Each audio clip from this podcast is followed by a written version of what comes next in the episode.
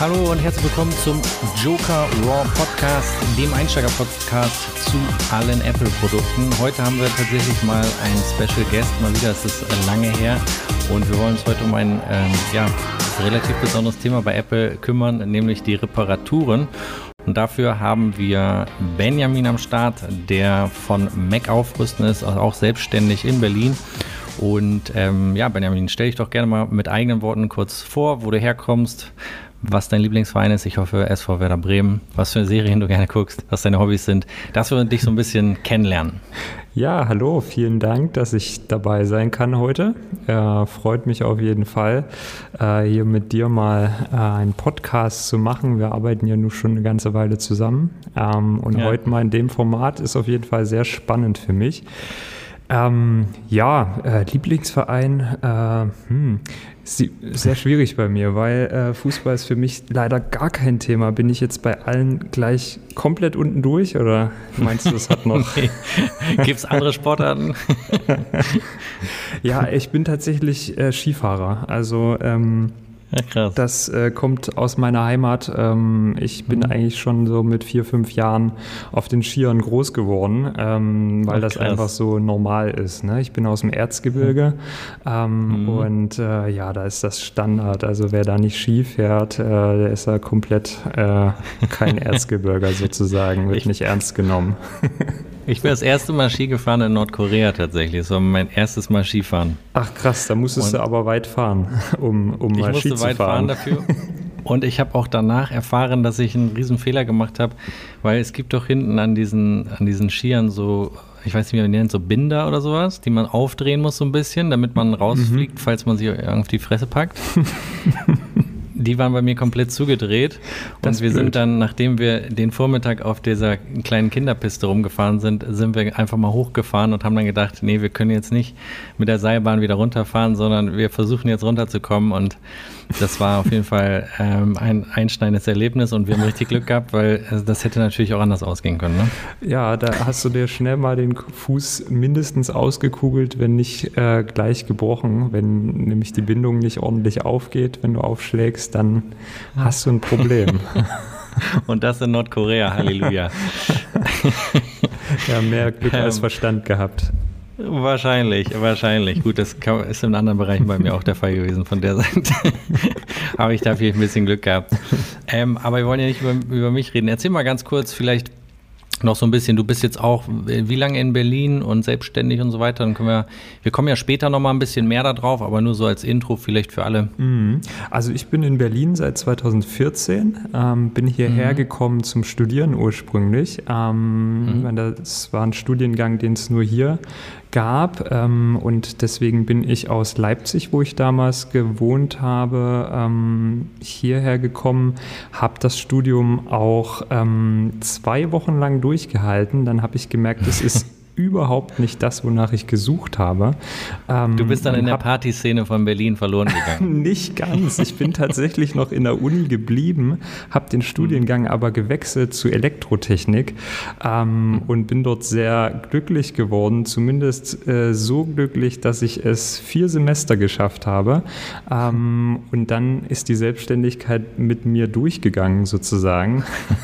Ähm, und ähm, genau, ich hatte dann einfach so viel ähm, Aufträge und äh, auch so viel Spaß dran an meiner jetzigen Selbstständigkeit, dass ich ja. dann gesagt habe, hey, irgendwie macht das für mich mehr Sinn, als jetzt weiter zu studieren. Das Studium sollte zwar natürlich offiziell irgendwann fortgesetzt werden, aber naja, bisher ist nichts draus geworden. Zu viel Arbeit. Das, ne?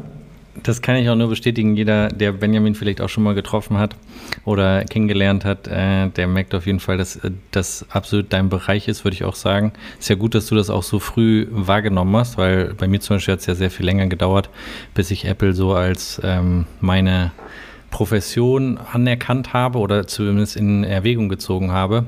Mhm.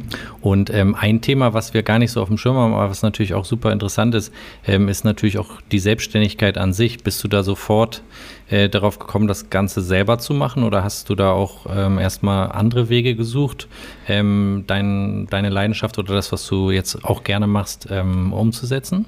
Ja, ich bin tatsächlich, ähm, was Selbstständigkeit angeht, äh, im Grunde vorbelastet gewesen, weil mhm. ich, bevor ich studiert habe, schon zwei Jahre lang selbstständig war im Grafikbereich, also Grafik und Webdesign, ein bisschen Ach, Fotografie, so die Ecke. das habe ich gemacht, als ich noch in Leipzig gewohnt habe. Ähm, das mhm. war sozusagen für mich irgendwie nach dem, nach dem Abi, äh, wusste ich einfach nicht, was ich studieren sollte und wusste aber, ich will irgendwas mit Medien machen. Und dann habe ich einfach irgendwie erstmal so ein paar Aufträge selber gemacht und dachte mir so, irgendwie kommt man doch auch ganz gut über die Runden. Vielleicht kann man sich was aufbauen.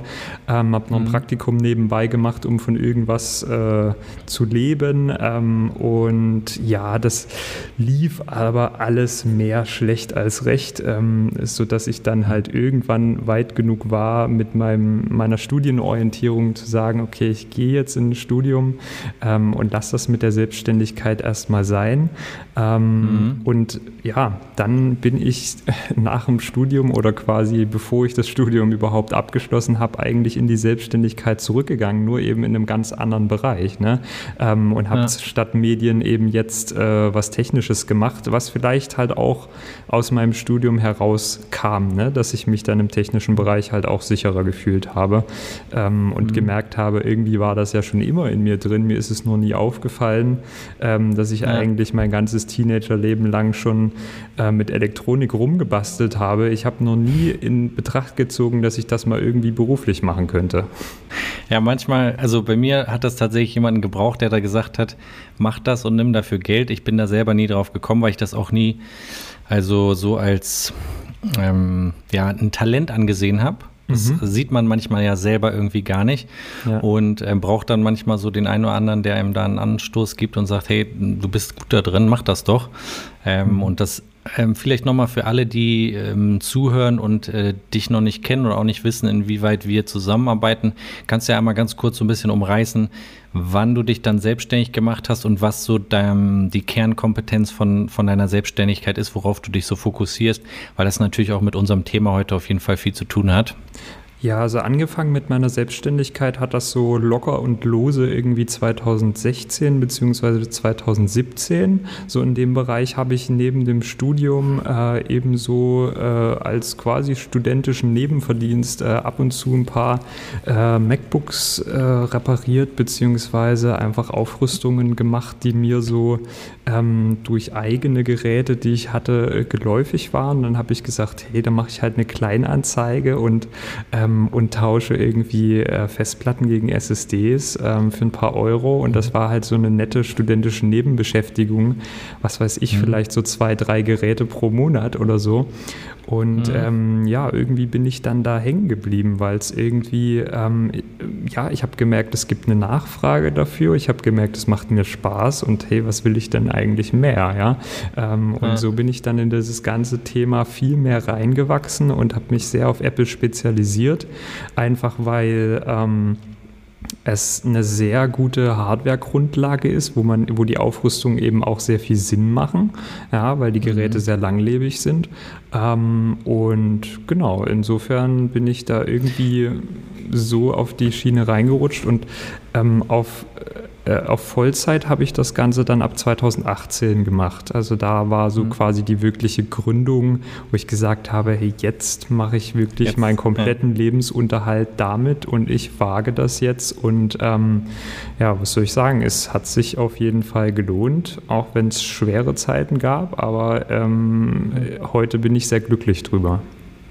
Auf jeden Fall, das sind ja immer diese spannenden Momente von so Teilzeit nebenbei noch was anderes machen, bis hin zu dann, okay, jetzt ist es voll und ganz Kraft voraus. Das ähm, finde ich immer, das sind Momente, die einen auch so ein bisschen formen und die mhm. einem so ein also wenn man diesen Schritt einmal gemacht hat, ist das natürlich ein ganz anderes Gefühl, wenn du wieder an so einen Punkt kommst in einem anderen Bereich äh, vom Leben, wo du dann weißt, okay, ich kenne dieses Gefühl, was man jetzt hat, bevor mhm. man sozusagen ins Boot springt oder ins Wasser springt, wie auch immer man es nennen möchte, und ähm, dann sozusagen anfangen muss zu schwimmen.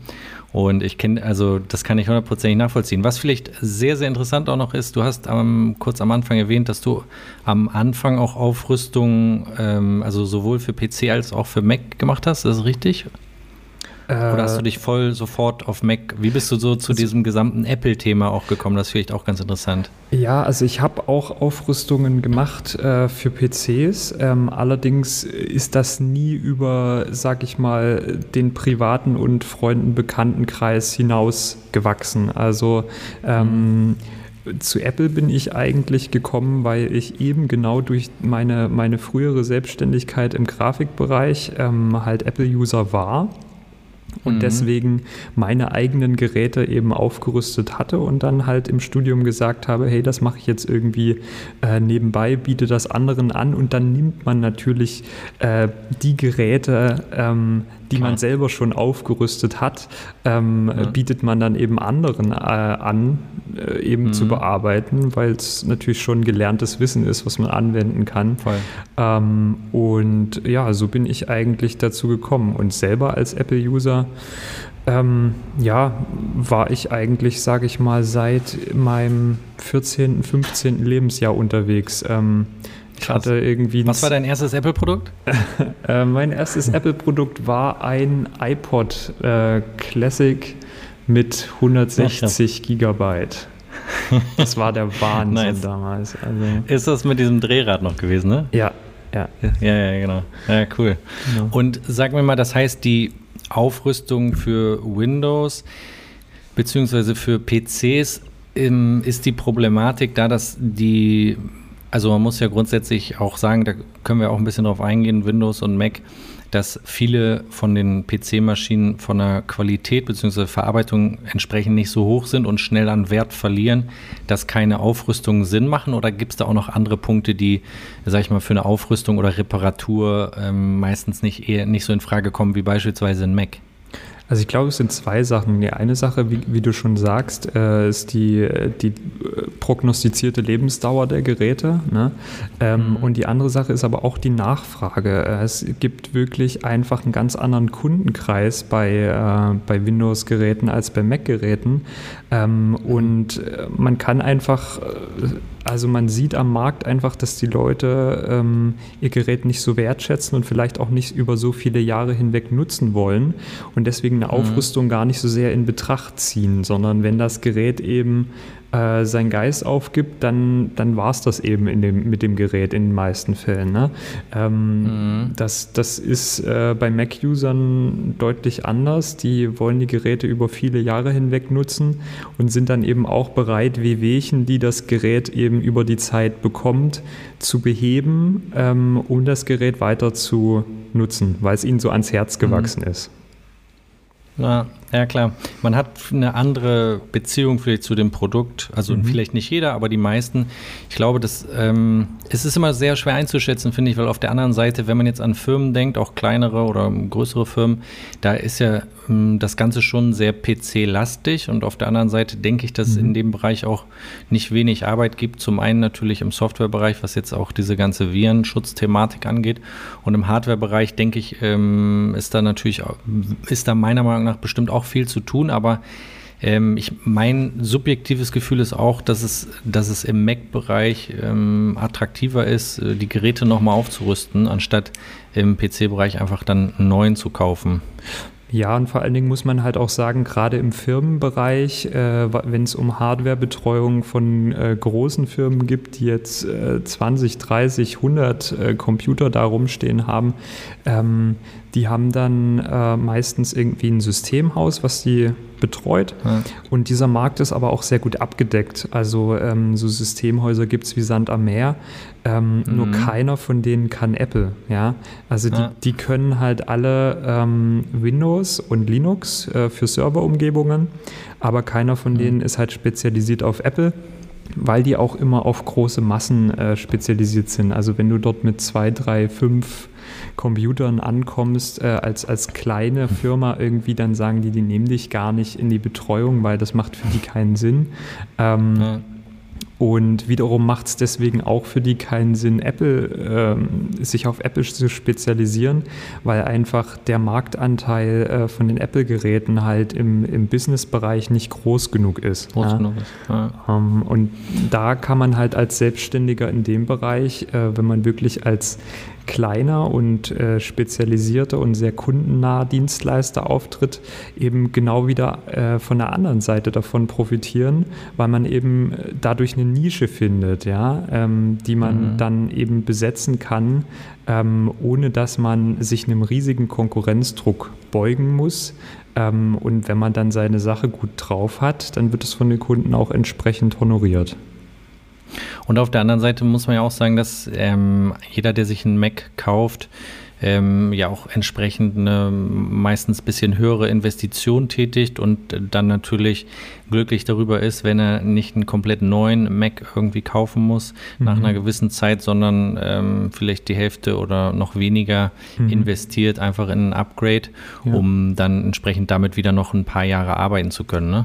Na klar, also das spielt auf jeden Fall mit rein, dass Apple-Produkte natürlich A, erstmal hochpreisiger verkauft werden. Ähm, höherwertige Komponenten haben halt ihren Preis, aber natürlich hat auch Apple als Marke ihren Preis. Ähm, ja. das, das spielt auf jeden Fall mit rein, aber andererseits halt auch die Wertstabilität von Apple-Geräten. Ne? Es ist ja auch krass, dass irgendwie ein drei Jahre alter Mac halt noch irgendwie, weiß ich nicht, 60, 70 Prozent seines Ursprungswertes hat, äh, wohingegen ja. in Windows nach drei Jahren kannst du sagen, gegen null geht, ja. Ähm, ja. Und, und, das ist halt ähm, schon äh, beachtlich auf jeden Fall. Ne? Ja. Halt auch teilweise so richtig alte Macs, was weiß ich, 2009er, 10er, 11er, äh, iMacs mhm. kriegst du heute immer noch äh, für 3, 4, 500 Euro verkauft ähm, ähm, im Gebrauchtmarkt. Und das ist einfach eine Sache, ähm, das, das kann sich keiner erklären im, im normalen Computergeschäft. Das geht nur mit Apple-Geräten. Und äh, ich meine, die spannende Frage, die damit ja auch zusammenhängt, wo wir vielleicht auch so ein bisschen vorgreifen, weil wir ja auch vorzugsweise so ein bisschen über das gesamte Reparaturthema ähm, im Zusammenhang auch mit Apple sprechen wollen, ist natürlich die andere Frage, wie du das siehst, ähm, ob Apple sich wünscht, dass Geräte repariert werden und weiter benutzt werden oder ob es in eine Richtung geht, dass sie sagen, nee, wir, also wir wollen die Geräte eigentlich zurückhaben und wollen ein neues dann sozusagen verkaufen. Also es ist quasi zurücknehmen, anstatt diese Upgrades durchzuführen. Das ist ja auch so ein bisschen, sag ich mal, eine Frage, die so in die Richtung geht von, ist das, sage ich mal, goldene Zeitalter der Reparaturen und nachträglichen Upgrades so ein bisschen vorbei, weil wir jetzt ja auch in so eine neue Phase kommen äh, mit den neuen Prozessoren. Und ich kenne ja diese Entwicklung, sage ich mal, ähm, was Reparaturen angeht, auch durch meine ähm, Zeit, als ich noch beim autorisierten Händler nebenbei ein bisschen gejobbt habe, dass ähm, es eigentlich Jahr für Jahr so war, dass ähm, ja, Schrauben benutzt wurden. Im nächsten Jahr wurde das irgendwie schon verklebt. Dann wurde Metall gegen Plastik ausgetauscht. Also die, die Effekte, die ich immer so mitgekriegt habe, ist auch rein subjektiv jetzt erstmal war, aber immer das Gefühl, dass Apple viel verändert hat, um A natürlich ähm, Platz zu schaffen in den Geräten. Da gibt es im Übrigen auch noch einen, hatte ich schon mal im Podcast gesagt, aber ich glaube, weiß nicht, ob du das mitbekommen hast. Es gibt eine ganz schöne Anekdote von Steve Jobs, der ähm, irgendwie mit ähm, den Technikern zusammensitzt und die über das neue MacBook Pro sprechen. Und ähm, Steve Jobs, wie gesagt, es muss irgendwie noch dünner werden. Und die sagen ja, wir haben keinen Platz mehr da drin, es ist schon alles sehr, sehr nah beieinander und Steve Jobs dieses äh, MacBook in den Pool schmeißt und es steigen Blasen auf. Er sagt, ihr seht doch, ist noch Platz da, also ihr müsst noch ein bisschen ran. ähm, vielleicht können wir über diesen Themenkomplex mal so ein bisschen sprechen, ähm, was dein Eindruck da so ist aus deiner Erfahrung heraus. Mhm. Also ich glaube, das goldene Zeitalter der Reparatur ähm, ist im Bereich Computerhardware noch nie da gewesen. Ähm, mhm. Goldene Zeiten der Reparatur äh, kann, man, kann man sagen, waren irgendwie vor 10, 20 Jahren im Bereich Haushaltsgeräte. Ähm, mhm. Das waren wirklich Geräte, die prädestiniert dafür waren, äh, repariert zu werden. Was weiß ich, eine Waschmaschine ähm, ist so ein Gerät, was äh, deutsche Haushalte üblicherweise zehn Jahre nutzen und ähm, die sind dafür da, repariert zu werden, wenn sie denn was haben. Äh, auch da geht der Trend heute weg davon. Aber wenn wir mal beim Bereich äh, Computerhardware bleiben, ähm, war die eigentlich noch nie sonderlich ähm, ähm, dafür gemacht, äh, repariert zu werden. Ja? Und Apple mhm. war da eigentlich ähm, immer schon relativ gut darin, im Gegensatz zur restlichen Branche.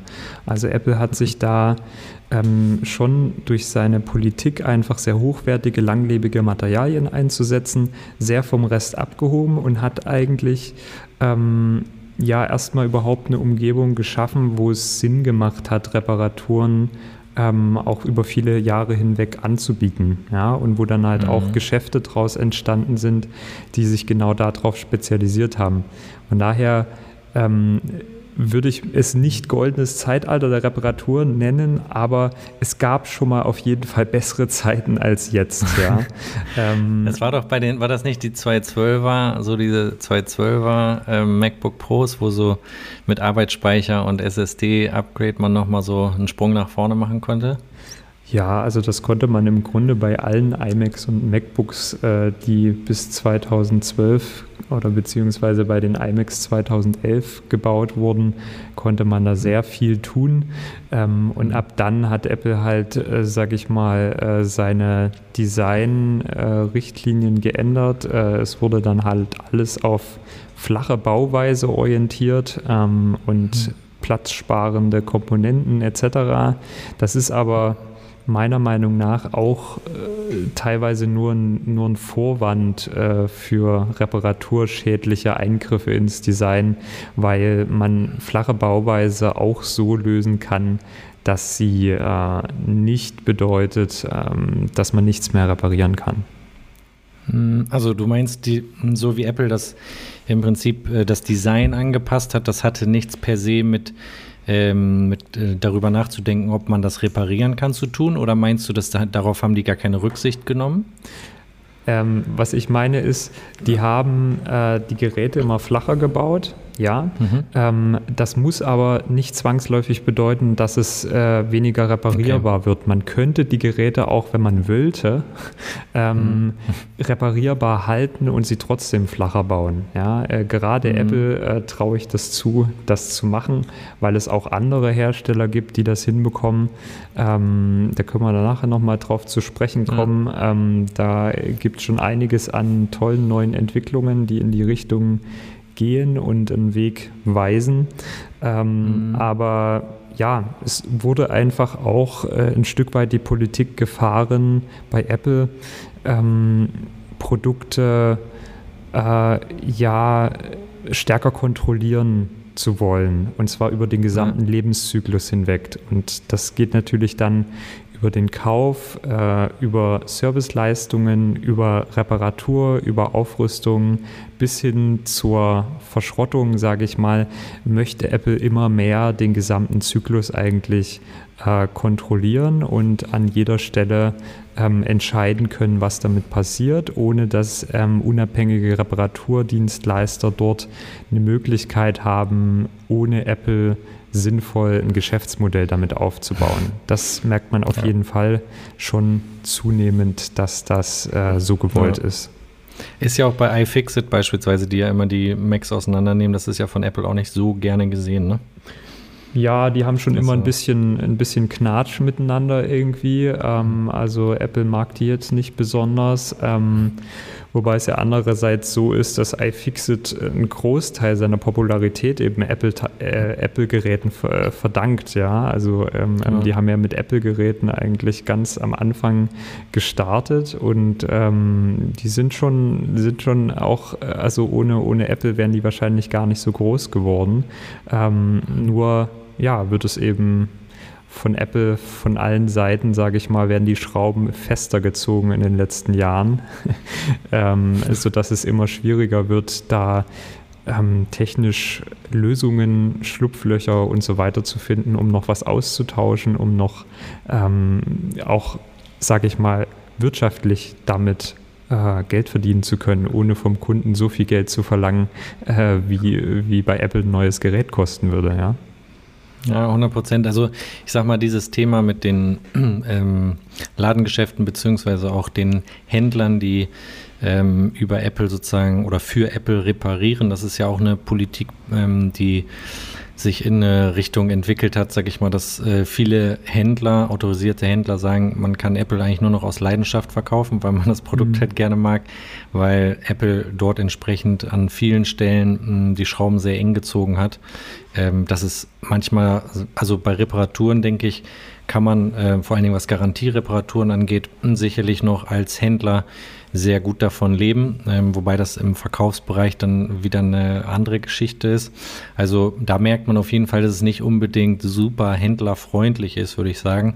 Ähm, vielleicht nochmal ganz kurz zurückkommen auf mh, hm, Reparaturen, auch sage ich mal so ein bisschen in, oder vielleicht kannst du ja auch mal so einen, so einen Überblick geben. Für dich hat sich in den Jahren, wo du gestartet hast, bis heute, ähm, was die Reparaturanfragen angeht, beziehungsweise ähm, was so die hauptsächlichen Anfragen waren und Möglichkeiten, überhaupt auch ein Upgrade durchzuführen, hat sich da im Laufe der Jahre so, gab es da so einen Auf- und Abwärtstrend und wo siehst du, ähm, geht das Ganze jetzt auch hin, ähm, Stichwort mit dem neuen M1-Chip von Apple, der jetzt ja nach und nach in die ganzen Produkte verbaut werden wird.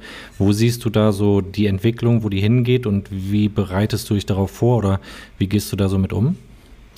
Ja, also ähm, im Grunde äh, ist es schon so, dass natürlich ähm, immer, äh, immer neuere Geräte sozusagen angeliefert werden von den Kunden. Also logischerweise ähm, wächst die, die Altersstruktur der Geräte, die ich hier so reinbekomme, immer immer mit. Das heißt, vor mhm. zwei Jahren habe ich natürlich noch viele äh, 2009er, 10er, 11er iMacs ähm, hier gehabt ähm, und heute sind dann so die die, der Großteil der ältesten Geräte, sage ich mal, eher so 12er, 13er, 14er. Also das mhm. merkt man schon, dass es natürlich ähm, irgendwann die Kunden halt auch ähm, die Geräte abschreiben sozusagen. Mhm. Ähm, aber ähm, es, man kann jetzt nicht wirklich davon sprechen, dass es irgendwie äh, in eine bestimmte Richtung äh, sich entwickelt. Also die, die Anfragen, was der Anteil von Reparaturen zu Aufrüstungen ist eigentlich relativ konstant geblieben über die Zeit. Mhm. Nur dass man eben bei mehr äh, Geräten heutzutage sagen muss, sorry, entweder wir können es nicht machen, weil das Gerät das nicht zulässt. Bauartbedingt äh, kann dort nichts ausgetauscht werden, weil ähm, alles fest verlötet ist. Ähm, mhm. Oder ähm, es gibt vielleicht auch gar keine Ersatzteile, an die wir rankommen würden. Ja? Ähm, mhm. Das sind so Dinge, die natürlich jetzt äh, in letzter Zeit gehäuft auftreten ähm, und wo von unserer Seite halt auch immer wieder neue Lösungen gefunden werden müssen und wo wir auch immer wieder in Gesprächen sind mit Lieferanten und mit äh, möglichen Quellen für Ersatzteile. Ähm. Das ist natürlich einerseits spannend, weil man irgendwie so diesen Reverse Engineering Prozess ähm, ist, also für mich als, als äh, angehender äh, Ingenieur, zumindest habe ich es studiert, ja. äh, ähm, ist es sehr spannend, ähm, da immer wieder neue technische Lösungen zu finden. Aber es ist schon so, dass man merkt, der Aufwand, der betrieben wird von Apples Seite, der wird immer höher um äh, Dinge zu verhindern und ähm, es wird immer schwerer auf jeden Fall.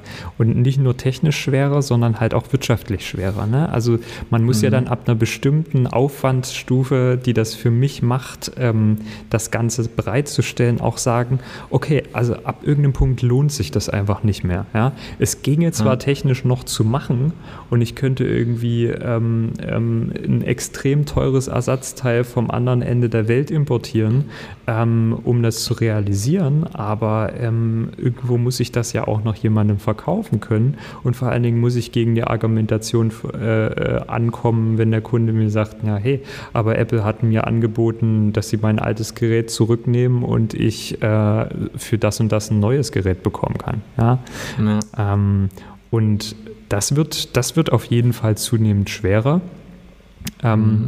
Und wie ich mich darauf vorbereite, ähm, ja, also ich bereite mich grundlegend auf den Worst Case vor, dass es in ein paar Jahren einfach gar nicht mehr möglich sein wird, irgendwie ähm, Upgrades zu machen, ähm, dass man eben viel mehr in den Reparaturbereich geht, weil der Reparaturbereich, sage ich mal, noch ähm, stabiler äh, sich äh, realisieren lässt als ähm, die Aufrüstungen. Allerdings ähm, muss ich auch sagen, bin ich da mittlerweile relativ schmerzfrei, auch zu sagen, ich gehe in ein paar Jahren vielleicht von Apple weg.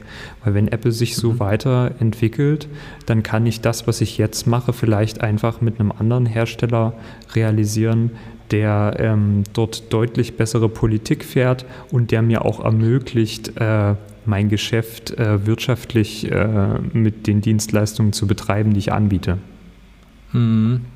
Das heißt, es hängt auch sehr stark davon ab, wie Apples Politik ist in dem Bereich, ähm, wie sie es weiterentwickelt. Weil ich würde sagen, jetzt, wenn man überlegt, also ich denke mal so in zehn, sage ich mal sechs bis zehn Jahren, einfach so vom, von, aus, aus der Erfahrung heraus würde ich sagen, kommt wahrscheinlich so ein Punkt, wo sehr viele Leute ihre Geräte auf einen möglicherweise M1-Chip aktualisiert haben.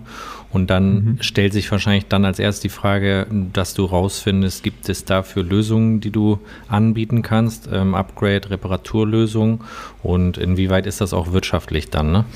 Ja, aber ab einem bestimmten Punkt, also und äh, du sprichst es gerade an, M1 äh, beziehungsweise auch schon der T2 Security Chip ähm, sind einfach dann äh, so der große Hammer, mit dem Apple um die Ecke kommt, was Reparatur mhm. angeht, weil diese Chips nämlich ermöglichen, ähm, dass Ersatzteile bzw. alle Komponenten, die in einem Gerät verbaut sind, ähm, serialized sind. Das heißt, die sind ähm, registriert in dem Chip mhm. mit genau ihrer Seriennummer. Das heißt, jeder verbaute RAM-Chip, jeder verbaute ähm, NAND-Flash-Chip ist dort mhm. mit seiner individuellen Seriennummer in dem äh, Apple Security Chip eingebrannt. Und ähm, sobald ich einen exakt baugleichen Chip dort einsetzen würde, wenn ich den Aufwand betreiben würde und das auslöten würde, es wieder einlöten würde, etc.,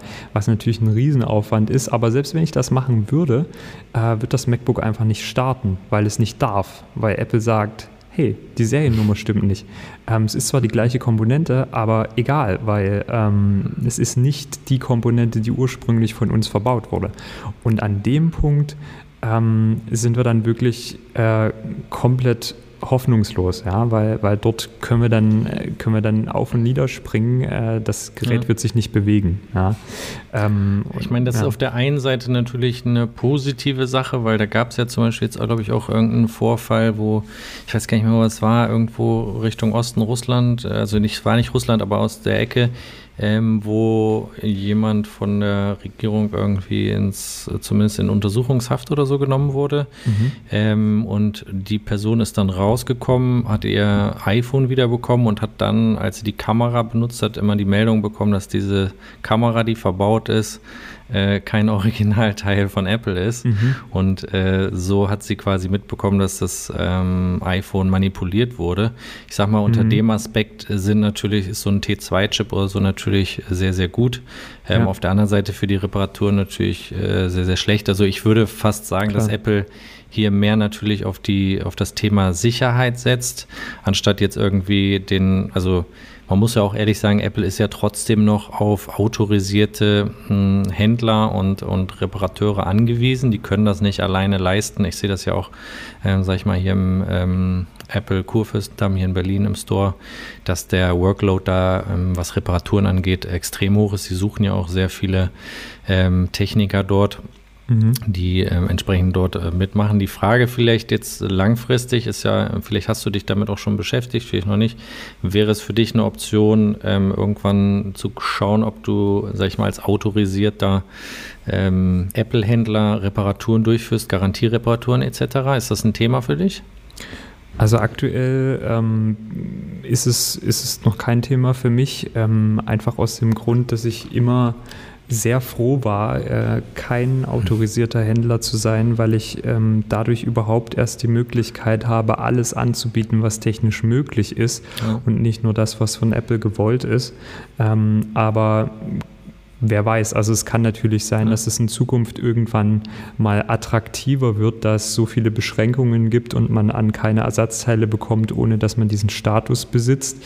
Ähm. Aber man müsste schon sehr mit seinem Idealismus brechen. Also ich, ähm, ich, ich, halte es noch für, für sehr schwierig für mich persönlich, das mal ins mhm. Auge zu fassen. Ähm, Wer weiß, mal schauen. Vielleicht werden ja auch die Bedingungen für Apple-autorisierte Händler dann irgendwann anders. Ähm, Gerade äh, wenn Apple vielleicht in ein paar Jahren merkt, okay, es will vielleicht auch keiner mehr äh, für sie als Autorisierter arbeiten, weil, ähm, weil so viel äh, an, an sage ich mal, äh, Gewinnbeteiligung von Apple da im Spiel ist mhm. und ähm, weil äh, die Bedingungen zu einschränkend sind. Vielleicht gibt es dann ja irgendwann einfach, dass Apple sagt, hey, ähm, wir, wir lockern das alles ein bisschen und ähm, es ist wichtig, dass ihr die Qualität leistet, aber ähm, wir lassen euch vielleicht auch wirtschaftlich ein bisschen mehr Spielraum.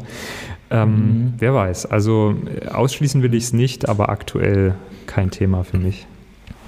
Ich glaube tatsächlich, also wenn man m, so die Margen anguckt, wie gesagt, ich kann, kann, da jetzt nicht ins Detail gehen, aber ich würde sagen, im Reparaturbereich ist da auf jeden Fall noch ähm, sieht das noch im Vergleich eigentlich sehr gut aus. Also ähm, ich glaube, ich kann mir das, wie gesagt, bei dir gut vorstellen oder ich könnte es mir gut vorstellen, aber ich kann natürlich auf der anderen Seite auch verstehen, dass ähm, man dann ähm, ein bisschen eingeschränkter ist. Also ähm, nur mal, sage ich mal, auch für alle Zuhörer, wenn man als autorisierter Händler arbeiten möchte, das heißt, ähm, dass Apple-Produkte ausstellen und ähm, von Apple sozusagen auch draußen den Apfel dran bekommen und so weiter, dann gibt es da entsprechende Vorgaben, A, wie der Laden auszusehen hat, wie die Tische auszusehen haben, ähm, wie die Abstände. Also man muss erstmal sehr viel Geld in die Hand nehmen, um den Store so zu machen, wie Apple sich das vorstellt. Also muss da ähm, dann entsprechend ähm, erstmal in Vorleistung gehen,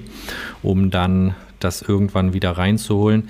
Ähm, bei ähm, wenn man den AASP macht, also der entsprechend für Reparaturen sozusagen da ist, da ist es ein bisschen anders. Da hat man diese sage ich mal, Problematik mit der Investition in den Laden jetzt nicht unbedingt, ähm, aber man muss halt die entsprechenden Zertifikate und Abschlüsse dafür machen.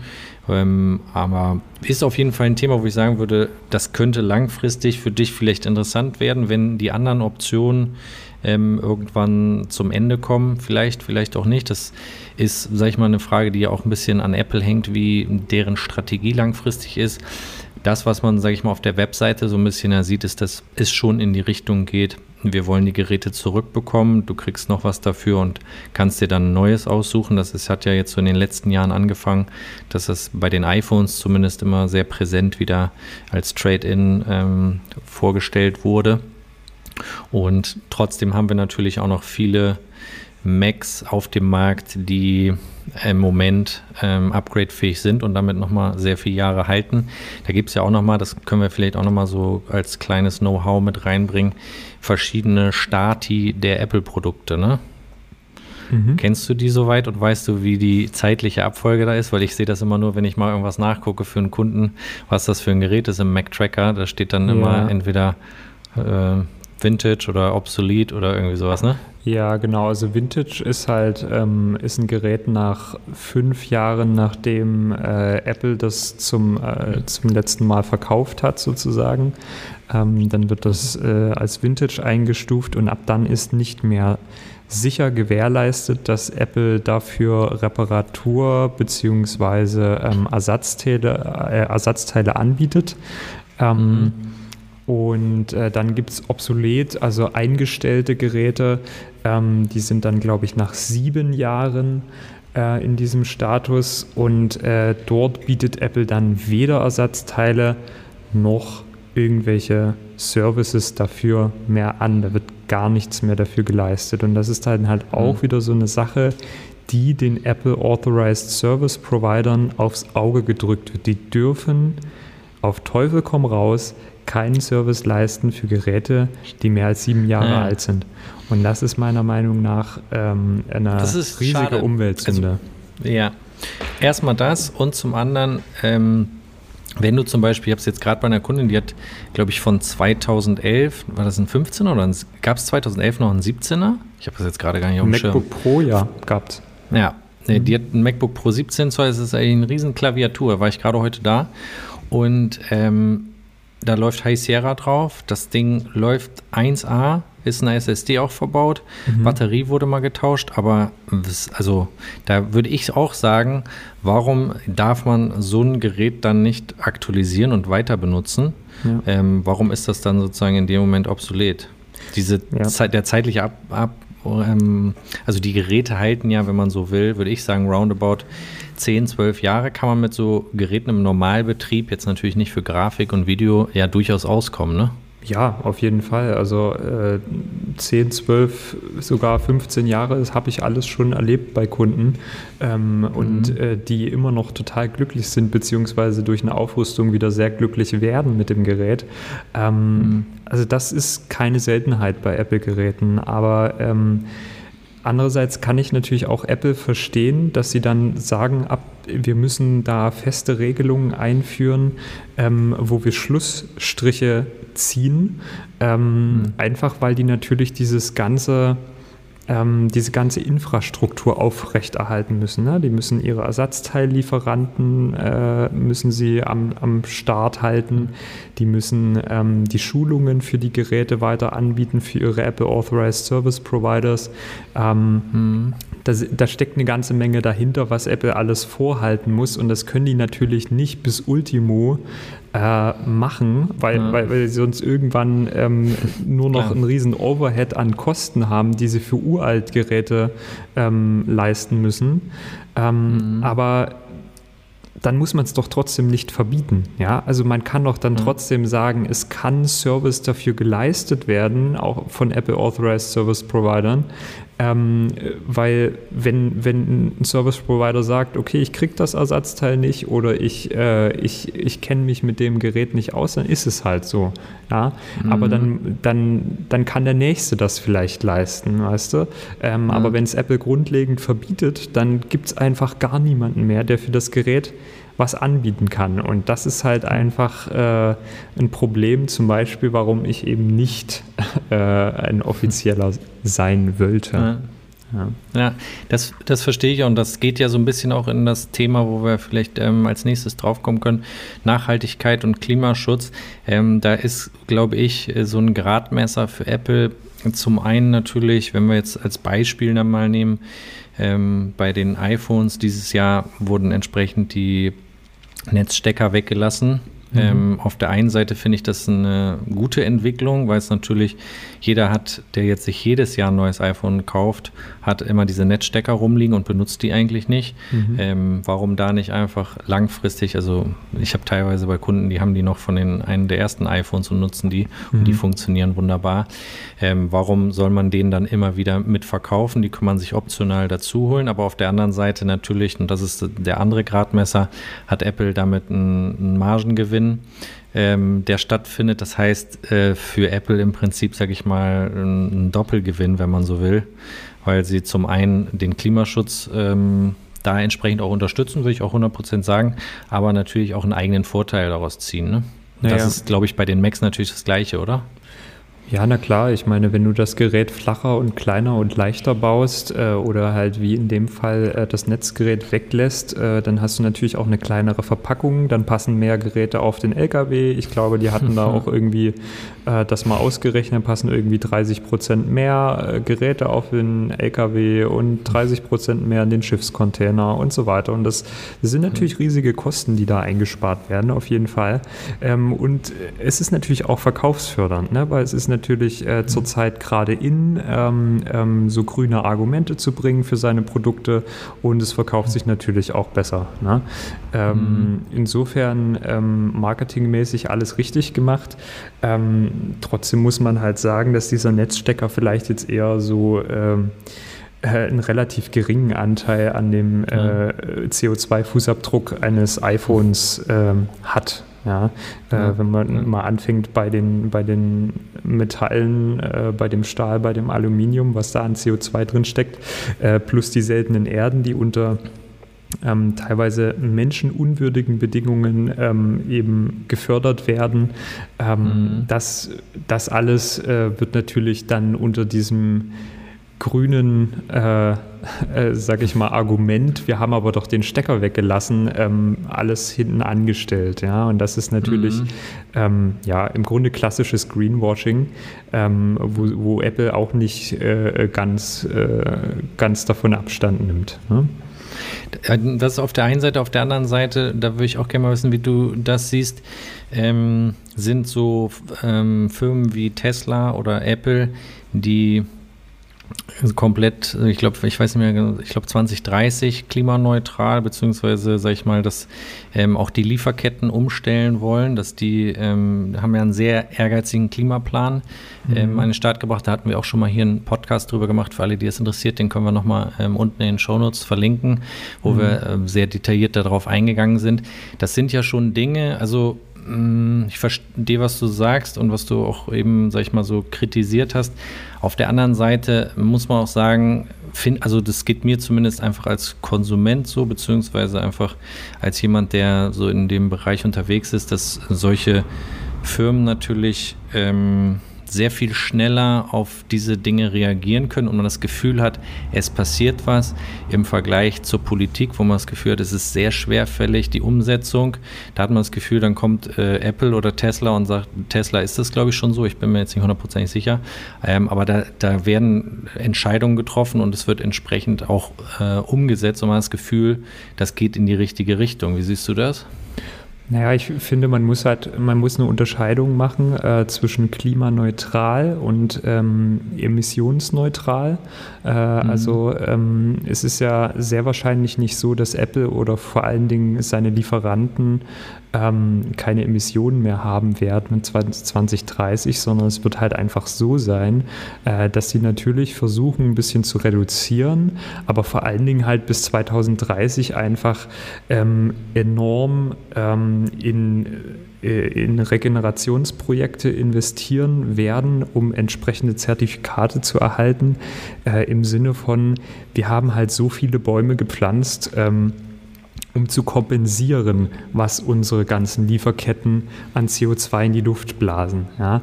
Ähm, mhm. Da muss man sich einerseits fragen, äh, ich persönlich bin da ein bisschen kritisch bei solchen äh, äh, Aufforstungsprojekten, ob die immer so toll das auch bringen, was sie sollen, weil ähm, mhm hat sich den Wald, der da gepflanzt wurde, aus winzigen Setzlingen nach drei Jahren nochmal jemand angeschaut und sind da vielleicht nur noch 20 Prozent der Bäume, die da gepflanzt wurden, überhaupt am Leben und was haben die uns dann äh, eigentlich gebracht? Ähm, und äh, der andere Punkt ist, ähm, so ein Baum braucht auch wirklich, wirklich lange, ähm, um wirklich äh, eine enorme Menge CO2 in die Atmosphäre, äh, aus der Atmosphäre zu ziehen. Ja?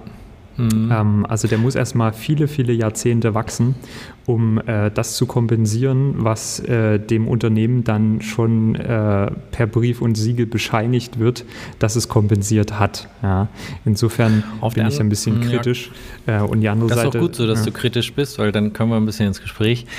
Ähm, ähm, auf der anderen Seite, wenn du jetzt, sage ich mal, in die Vergangenheit nochmal schaust, brauchen wir, sage ich mal, auch nicht allzu tief reingehen, aber ähm, wenn man jetzt sich nochmal anschaut, was so die iPhone-Entwicklung auch mit seltenen Erden bzw. Metallen ist, ist, mhm. dann ist ja auf jeden Fall dort ein Trend zu sehen, dass ähm, Apple das Ganze ernst nimmt im Vergleich zu, sag ich mal, anderen äh, großen Firmen, die derzeit sich da noch gar nicht zu äußern. Ne?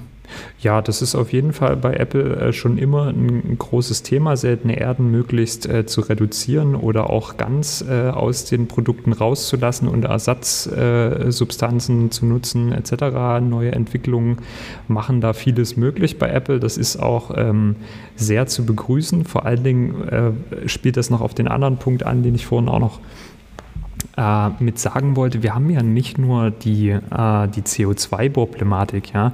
Also CO2-neutral ist schön und gut, aber wenn wir dafür unseren Planeten, ähm, ähm, sage ich mal, äh, unbewohnbar machen, dadurch, dass wir Trinkwasser großflächig verseuchen ähm, und Menschen unter unwürdigen Bedingungen äh, seltene Erden abbauen lassen, ähm, dann macht es das natürlich jetzt nur tendenziell äh, wenig besser. Ja?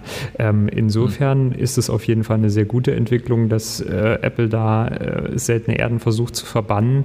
Ähm, trotzdem wird das natürlich nie ganz äh, möglich sein wahrscheinlich. Ähm, da muss noch sehr viel mehr Richt in Richtung Recycling geforscht werden, weil wir haben äh, viele von den seltenen Erden eigentlich schon im Umlauf ähm, und müssten halt nur die wirklich restlos recyceln können äh, und könnten damit einen sehr großen Anteil unseres äh, Bedarfs für Neugeräte auch decken. Ja? Also das, äh, mhm. da äh, finde ich, müsste noch ein bisschen mehr äh, in die Recycling-Richtung gedacht und auch entwickelt werden.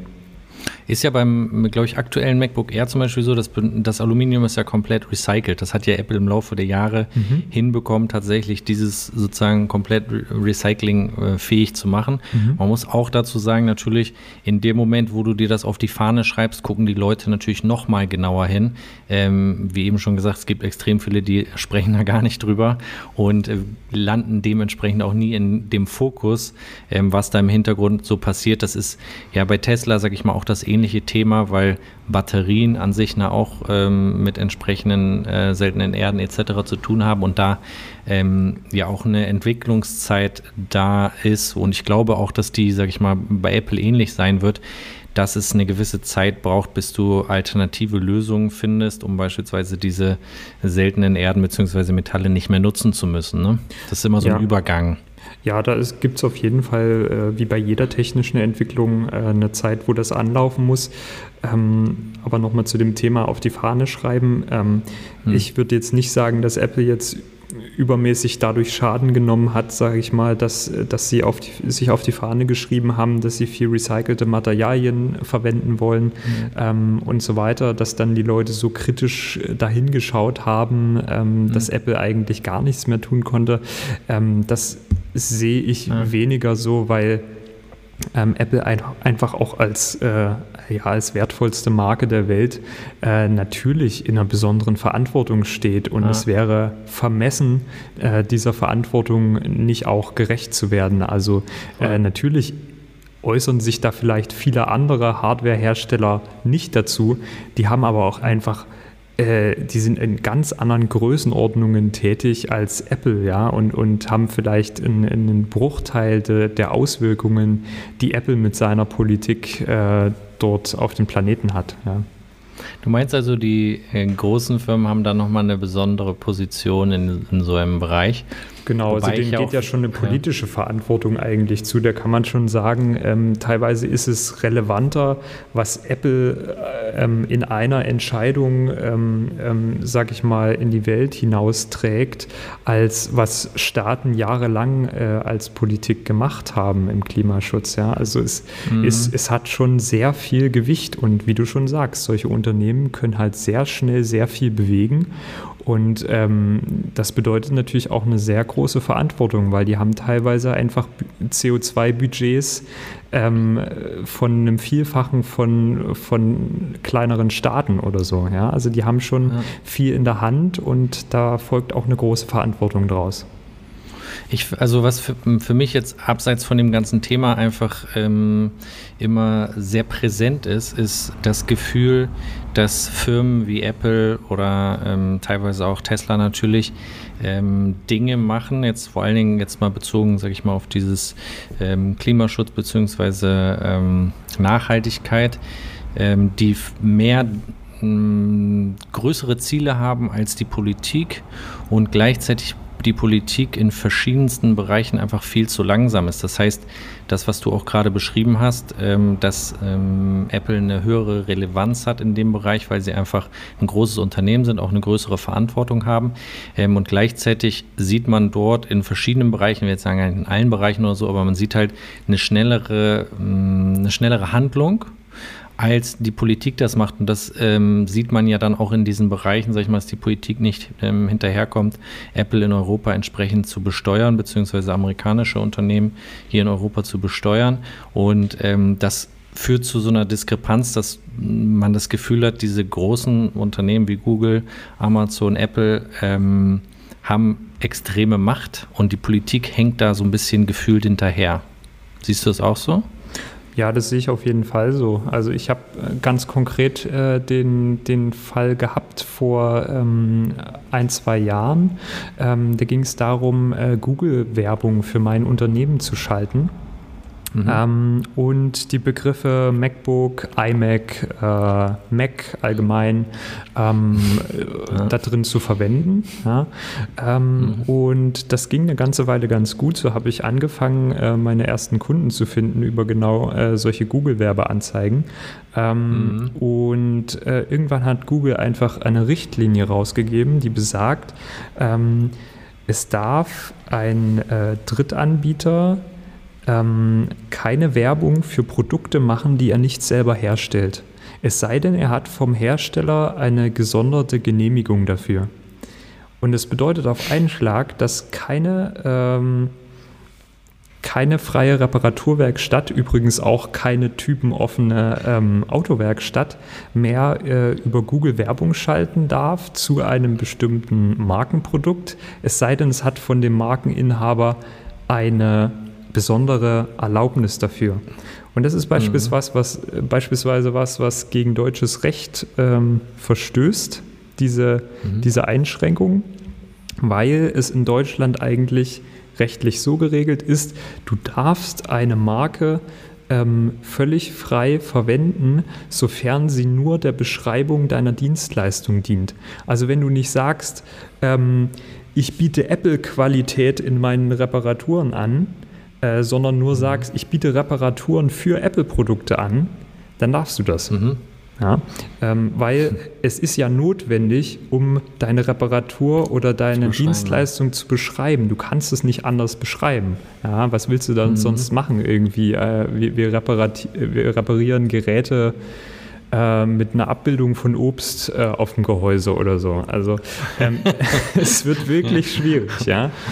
Ähm, insofern ähm, ist das, äh, muss das erlaubt sein, ja. Und Google hat aber mhm. einfach gesagt, nö, äh, unserer Meinung nach ist das nicht erlaubt. Ähm, und wir nehmen alle Anzeigen, die, das, äh, die dagegen verstoßen, einfach raus. Und mhm. das hat bei mir eben dafür gesorgt, dass keine meiner Anzeigen mehr geschaltet wurde. Glücklicherweise ja. war das für, zu dem Zeitpunkt nicht mehr so tragisch für mich, weil ich schon einen recht großen Kundenstamm mir aufbauen konnte ähm, und von dem halt seitdem ähm, äh, leben konnte. Aber ähm, es ist für viele kleinere Reparaturbetriebe ein Riesenproblem. Ja. Ja, und das ist genau der, auch der Bereich, sage ich mal, wenn man das jetzt wieder auf so ein größeres Bild bezieht und sagt, das nächste, also eins der Zukunftsthemen ist künstliche Intelligenz und ähm, es wird Firmen geben, die die künstliche Intelligenz ähm, entsprechend einsetzen werden für Dinge, womit sie extrem viel Geld machen werden.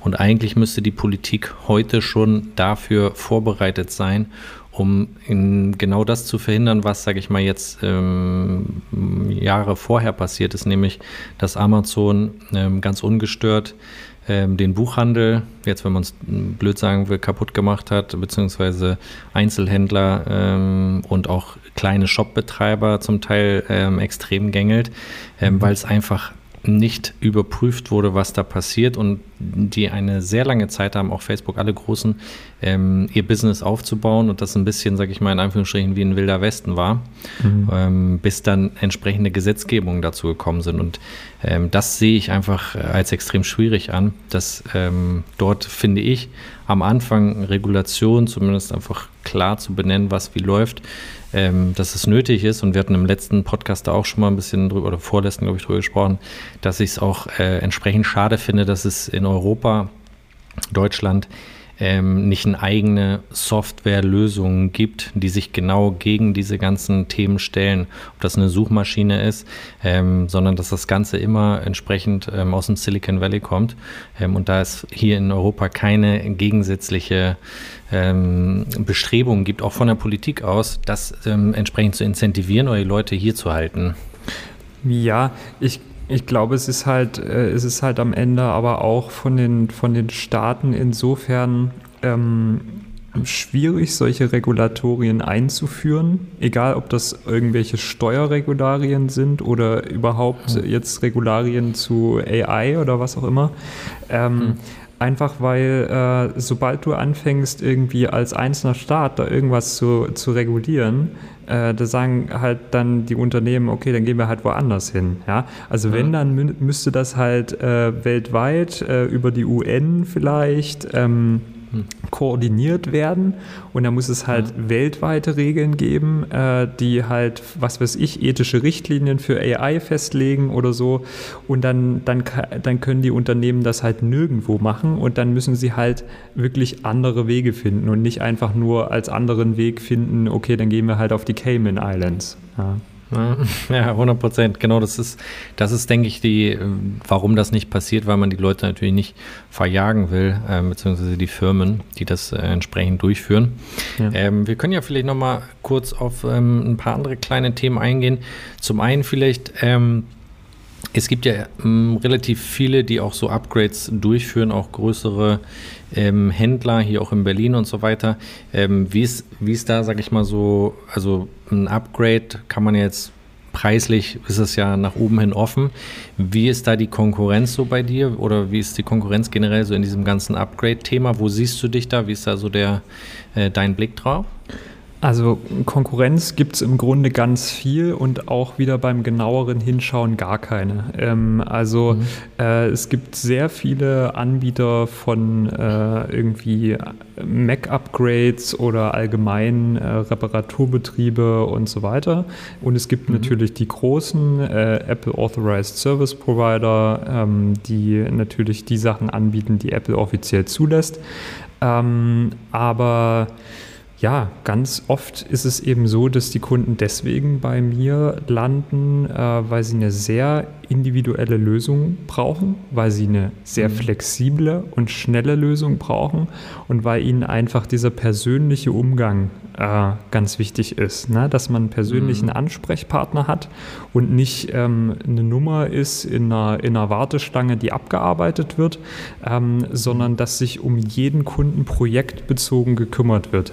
Das heißt, du kommst heute zu mir, hast ein äh, MacBook Pro und ein iMac, äh, weißt A nicht so richtig, wie du die beiden am besten verbinden kannst. B ist der iMac langsam und, der, äh, und das MacBook Pro hat irgendwie noch E-Mail-Probleme. Ähm, und das wären irgendwie in einem äh, großen Betrieb, wären das irgendwie sieben verschiedene Fälle, die alle für sich isoliert betrachtet würden. Ähm, und äh, die dann alle für sich isoliert auch abgearbeitet werden. Und bei uns ist es halt so, wir schauen uns auf dich bezogen die Gesamtsituation an ja? und sagen, mhm. okay, äh, pass mal auf, vielleicht wäre das hier die beste Lösung, um all deine Probleme zu lösen. Hier wäre es sinnvoll, das zu tun, da wäre es sinnvoll, das zu tun. Wir können es in der und der Zeit realisieren. Und dann kommst du vorbei und kriegst deine Geräte so wieder zurück, wie du es dir vorgestellt hast. Ja? Und ja. das ist, glaube ich, was, worüber auch genau wir beide zusammengekommen sind. 100 Pro. Ja? Genau das gleiche habe ich auch gerade gedacht, weil ähm, ich bin, glaube ich, ein Jahr ungefähr äh, vor dir gestartet, aber eigentlich ähnlich, wie du es auch am Anfang beschrieben hast. Und ähm, du bist ja irgendwann auf mich zugekommen und wir haben uns ausgetauscht und haben eigentlich auch festgestellt, dass ähm, du eigentlich das machst, was ich auch mache ähm, im Hardware-Bereich.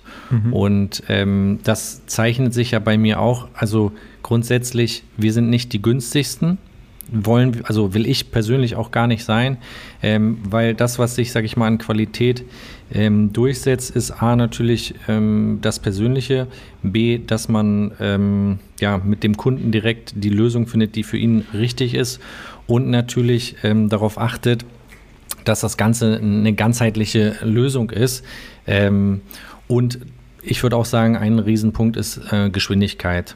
Mhm. Also, weil bei größeren Unternehmen, ich habe das jetzt gerade bei einem Kunden gehabt, der ist von einem MacBook Air von 2009 jetzt auf den neuen M1-Chip, haben wir den Umzug gemacht. Der war am Montag bei mir mit dem Gerät. Da fing die Maus, lief nicht mehr sauber und hat dann gesagt, okay, dann ähm, nehme ich jetzt ein neues Gerät, das kannst du im Übrigen gerne nochmal angucken, das MacBook Air, wenn du willst. Mhm. Vielleicht kann man da auch noch was machen und das jemandem geben. Ja, ähm, und und am Mittwochmorgen konnte er sozusagen das neue Gerät abholen. Ich habe diesen ganzen Prozess durchgeführt von ähm, Programme überprüfen, ob die mit dem M1 laufen und diese Migration durchführen. Und ich glaube, das ist äh, in deinem Bereich, also alles, was ich so bei Benjamin mitkriege, wenn wir die Upgrades beispielsweise auch durchführen, ähm, ist halt einfach von der Qualität her extrem hoch. Wir haben auch immer wieder ähm, Macs, die reingebracht wurden, die irgendwo ähm, geupgradet wurden, wo man dann teilweise wirklich ähm, qualitativ auch ähm, sieht, was für Hardware verwendet wurde, die nicht unbedingt top ist. Und ich glaube, das, das zeichnet uns beide auch in der Arbeit irgendwie aus, dass es sehr persönlich ist und ähm, trotzdem von der Qualität halt extrem hoch, ne? Ja, ähm, ich glaube halt, was viele Kunden halt auch schätzen, ist diese, diese typische ähm, Mentalität, äh, dass man eben wirklich mal aus den Augen des Kunden äh, sich das mhm. Problem anschaut und die möglichen Lösungen. Was hat der Kunde für einen Alltag? Was hat er für einen Workflow? Was hat er für Ansprüche an seine Geräte? Was könnte für ihn wichtig sein? Was könnte für ihn aber auch ein Problem sein? Ja, dass mhm. man das alles in, in Beziehung setzt und deswegen sagt, okay, für den Kunden ähm, empfehle ich in der gleichen Situation was ganz anderes, als ich, was, ah. als ich das für einen anderen Kunden empfehlen würde, ja, weil das für ihn keinen Sinn macht oder so und dann halt Voll. auch das, ja. so, so Anmerkungen einfach dazu gebe, die, wo die Kunden oftmals auch ganz glücklich drüber sind. So, ach übrigens, mir ist aufgefallen, du hast irgendwie noch eine USB 2.0 Festplatte übrigens. Ne? Das heißt, das könnte übrigens die Ursache sein, warum dein Time Machine Backup immer acht oder neun Stunden braucht. Ähm, mhm. Und äh, schau dir doch mal bitte an, ob du dir nicht vielleicht für die Zukunft ein Virenschutzprogramm zulegst und etc. Und ich habe gesehen, deine Software ist dort und dort veraltet. Vielleicht äh, dort mal nachschauen etc. Oder vielleicht sollen wir das für dich machen. Also einfach dieses ganzheitliche Draufschauen ne? und nicht, äh, mhm. der Kunde hat mir gesagt, er hat E-Mail-Probleme, ich löse die E-Mail-Probleme, okay, alles fertig. Ne? Das ist mhm. halt genau das Ding, was bei uns eben anders läuft. Ja, und das ist ja auch bei Upgrades, sage ich mal so, wenn jetzt jemand kommt, der sagt, macht es bei mir Sinn, ein Upgrade durchzuführen und ich sehe, der arbeitet, äh, sage ich mal, mit Final Cut oder irgendeinem Programm, die eine Aktualität haben müssen in irgendeiner Form und sein Rechner bietet halt nur noch High Sierra an oder so, ja. dann den Kunden auch klar zu sagen, du, dir muss klar sein, dass du das System erstmal nicht mehr upgraden kannst, mhm. ähm, anstatt einfach ein Upgrade zu verkaufen. Ja, ne? genau. Das, das kommt ja auch noch, sage ich mal, so in den Bereich rein. Deswegen hat sich, sag ich mal, unsere Zusammenarbeit ja auch einfach perfekt ergänzt, weil wir sozusagen, weil die Hände ineinander greifen und jeder in seinem Bereich ähm, ja, sich auskennt und, und ähm, ich glaube auch, hm, deswegen, sag ich mal, verstehen wir uns auch so gut, weil wir einen gleichen Anspruch haben irgendwie an den Service, an den Support, den mhm. wir leisten wollen. Und ähm, deswegen hat das ja bisher auch, sage ich mal, so gut funktioniert. Es sind ja auch viele von den Zuhörern zum Teil, die ähm, ihre Macs ähm, geupgradet haben bei dir. Mhm. Und ähm, da habe ich auf jeden Fall auch immer nur positives Feedback bekommen. Ja. Wir können ja vielleicht nochmal ganz kurz auf ein paar äh, Fragen aus der Community eingehen. Mhm. Ähm, ich glaube, ein bisschen was haben wir davon auch schon beantwortet. Ich gucke mal hier ganz kurz rein. Ja. Ähm, eine Frage zum Beispiel äh, von Berg Rübe ist, welche Tools bekommt er von Apple gestellt, um Probleme zu lösen? Kann er mit Absturzberichten etwas anfangen oder schließt er die Geräte an eine Software von Apple an, die genau sagt, welche Teile ausgetauscht werden sollen? Sehr, sehr interessante Frage, würde mich auch interessieren. Also von Apple kriege ich gar nichts gestellt, weil äh, mhm. ich bin kein Apple Authorized Service Provider. Ja? ja. Ähm, das heißt, mhm. alle möglichen Diagnosetools ähm, stehen nur äh, den offiziellen zur Verfügung und bei uns ist äh, jede Diagnose, die wir machen, sozusagen Handarbeit, äh, wo wir entsprechend durchmessen, entsprechende Erfahrungen haben, entsprechend wissen, an welchen Stellen wir was äh, kontrollieren können. Ähm, und äh, ja, ist insofern immer wieder eine individuelle Geschichte, die wir da machen.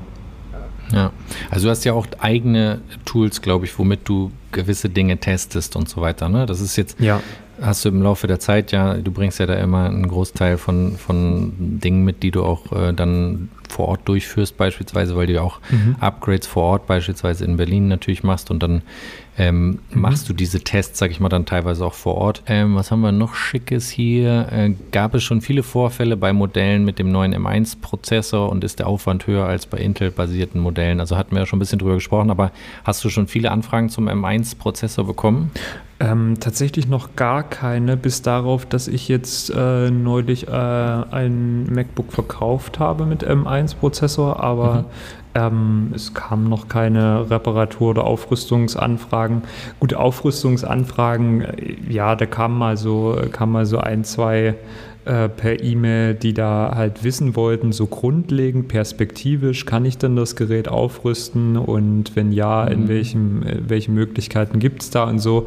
Aber da kann man halt nur informativ, äh, äh, sage ich mal, die Kunden beraten und kann sagen, äh, gut, du wirst wahrscheinlich kein Kunde, ähm, einfach weil ich, äh, weil ich dort nicht viel für dich tun kann. Ja. Ähm, mhm. Aber ansonsten, dass es jetzt irgendwelche irgendwelche großen Fehler oder Katastrophen gab, so wie man, sage ich mal, von früheren Betriebssystemen Updates das kannte, äh, das ja. blieb bisher interessanterweise aus. Das hat mich auch ein bisschen überrascht. Ich glaube aber, das kommt auch ein bisschen versetzt noch, weil es natürlich jetzt sehr am Anfang ist, dieser ganze Umstellungsprozess. Mhm. Wenn dann erstmal alle Modelle umgestellt sind, wird da sicherlich noch ähm, einiges passieren. Ja. Ich glaube, wir sollten dann vielleicht auch noch mal, wenn dann dieser Umzug von den Prozessoren abgeschlossen ist, können wir ja gerne nochmal ein Video dazu machen, vielleicht auch, wo wir nochmal schauen ähm, oder du uns mitteilst, was überhaupt noch mit den Prozessoren möglicherweise von deiner Seite aus upgradefähig ist oder ob du vielleicht irgendwas Neues gefunden hast, mhm. was man in dem Bereich machen kann, um ja. ähm, diese Geräte dann irgendwann doch nochmal abzugraden oder ähm, Batterien zu tauschen oder was auch immer es ist. Mhm. Ähm, können wir ja gerne darauf eingehen. Ich habe nur eine Frage, da müsstest du mal auch schauen, ob du dafür eine Antwort hast, wenn wir sie richtig verstehen.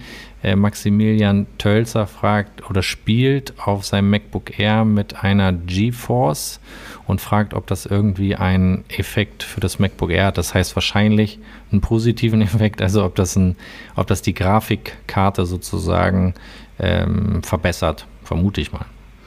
Also, kannst du dazu was, was, sagen? Was Spiele angeht, bin ich komplett raus. Da muss ich ganz ehrlich mhm. sagen, bin ich äh, echt kein, kein großer Fachmann. Ich weiß nur von den Grafikkarten her, ähm, dass äh, GeForce eigentlich schon länger, also das ist ja dann eine Nvidia-Grafik, eigentlich schon mhm. länger nicht mehr äh, bei Apple verbaut, nativ verbaut wird. Das heißt, ja. ist wahrscheinlich ein älteres das ist lange Modell. her, dass Nvidia da drin war. Ja, ja genau.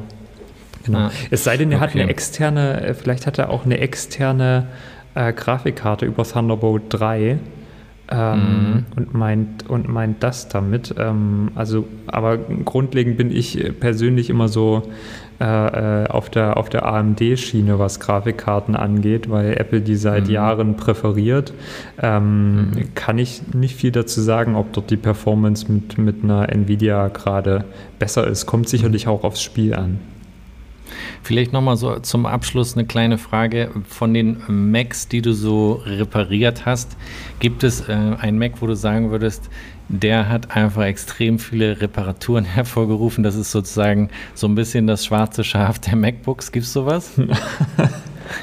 Also das, das, nee, also ein konkretes Modell kann ich da nicht nennen. Ich kann nur so ein hm. äh, konkrete äh, konkrete Sachen nennen, die wirklich sehr oft mhm. vorkommen. Und das ist A, äh, ein Grafikkartendefekt bei iMacs äh, zwischen 2009 und 2011, 27 äh, Zoll Modelle.